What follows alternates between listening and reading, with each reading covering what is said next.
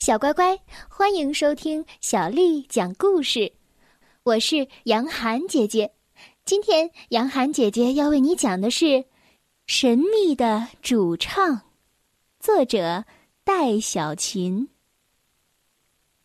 叫喳喳合唱团出了很多唱片，在绿树林的名气越来越大。百灵鸟是团里唯一的主唱。他认为这一切都是他自己的功劳，因此对其他的歌手不屑一顾不说，还越来越爱耍小脾气。这一天，百灵鸟因为一点小事儿又使起了小性子。只见他一会儿踢踢小麻雀，一会儿抓抓小喜鹊，一副气鼓鼓的样子。小麻雀和小喜鹊，因为歌没有百灵鸟唱得好，只能忍气吞声。鹰团长看不下去了，忍不住批评了百灵鸟几句：“哼，看你们离了我还怎么出唱片？”百灵鸟觉得没面子，气呼呼的扬言要离开合唱团。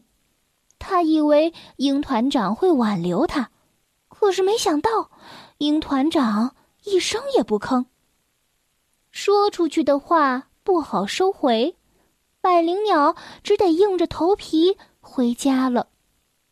不过他坚信团里一定不能没有他，一想到鹰团长很快就会毕恭毕敬的来请他回去，他心里就忍不住暗暗发笑。可是，好几天过去了，鹰团长并没有请百灵鸟回团。哎呀，莫非因为没有主唱，合唱团解散了？百灵鸟疑惑至极。为了查个究竟，百灵鸟乔装改扮，来到了绿树林打探情况。远远的。他就听到合唱团里传出了一阵动听的主唱歌声。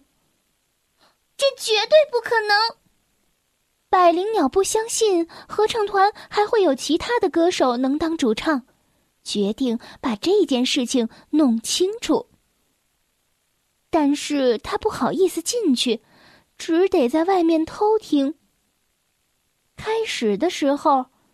百灵鸟以为小喜鹊当了主唱，但仔细一听，那声音并不是小喜鹊的。而后，他又猜了小麻雀当主唱，可是仔细一听，也不是小麻雀的声音，是小燕子、小杜鹃。百灵鸟猜遍了团里所有的歌手，结果都一一排除了可能性。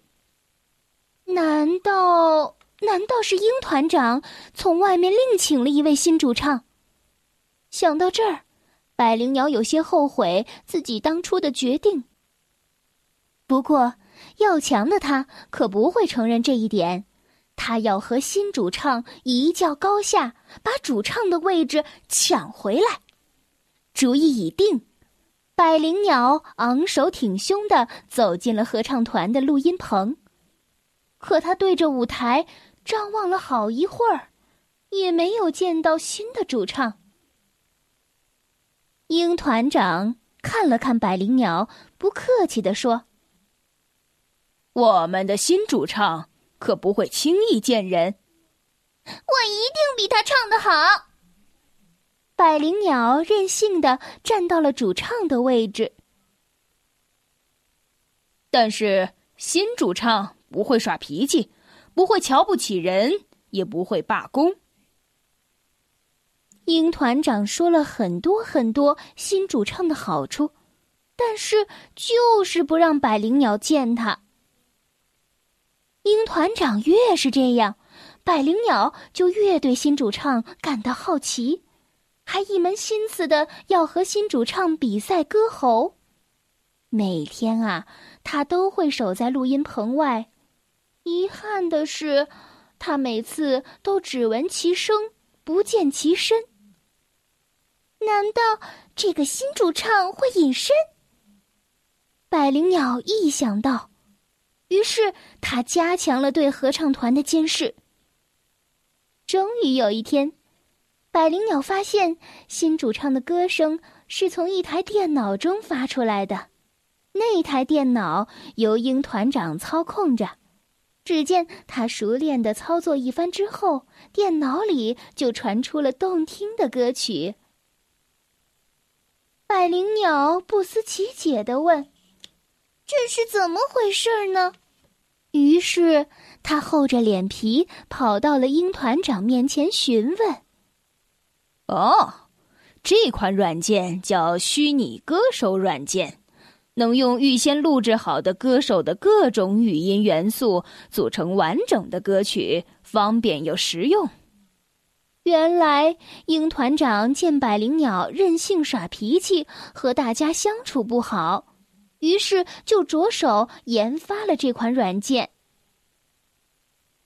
百灵鸟低着头，诚恳的说道：“其实，虚拟歌手有的优点。”我也能做到。今后我不仅可以好好唱歌，而且再也不耍小脾气了。不知什么时候，大家都已经站到了百灵鸟的身后。欢迎回来！欢迎回来！欢迎回来！欢迎回来！那这款软件怎么办呢？百灵鸟问。等你要耍脾气的时候，我再派他上场。”鹰团长笑着说。百灵鸟的眼里闪着激动的泪花，他坚定地说：“以后我一定不再耍脾气，一定和大家好好相处，一定。”小乖乖，今天的故事就讲到这儿了。如果你想听到更多的中文或者是英文的原版故事，欢迎添加小丽的微信公众账号“爱读童书妈妈小丽”。接下来又到了我们读诗的时间了。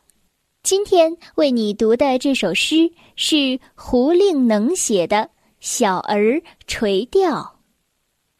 蓬头稚子学垂纶。侧坐莓苔草印深，路人借问遥招手，怕得鱼惊不应人。蓬头稚子学垂纶，侧坐莓苔草印深，路人借问遥招手，怕得鱼惊不应人。蓬头稚子学垂纶。侧坐莓苔草映身，路人借问遥招手，怕得鱼惊不应人。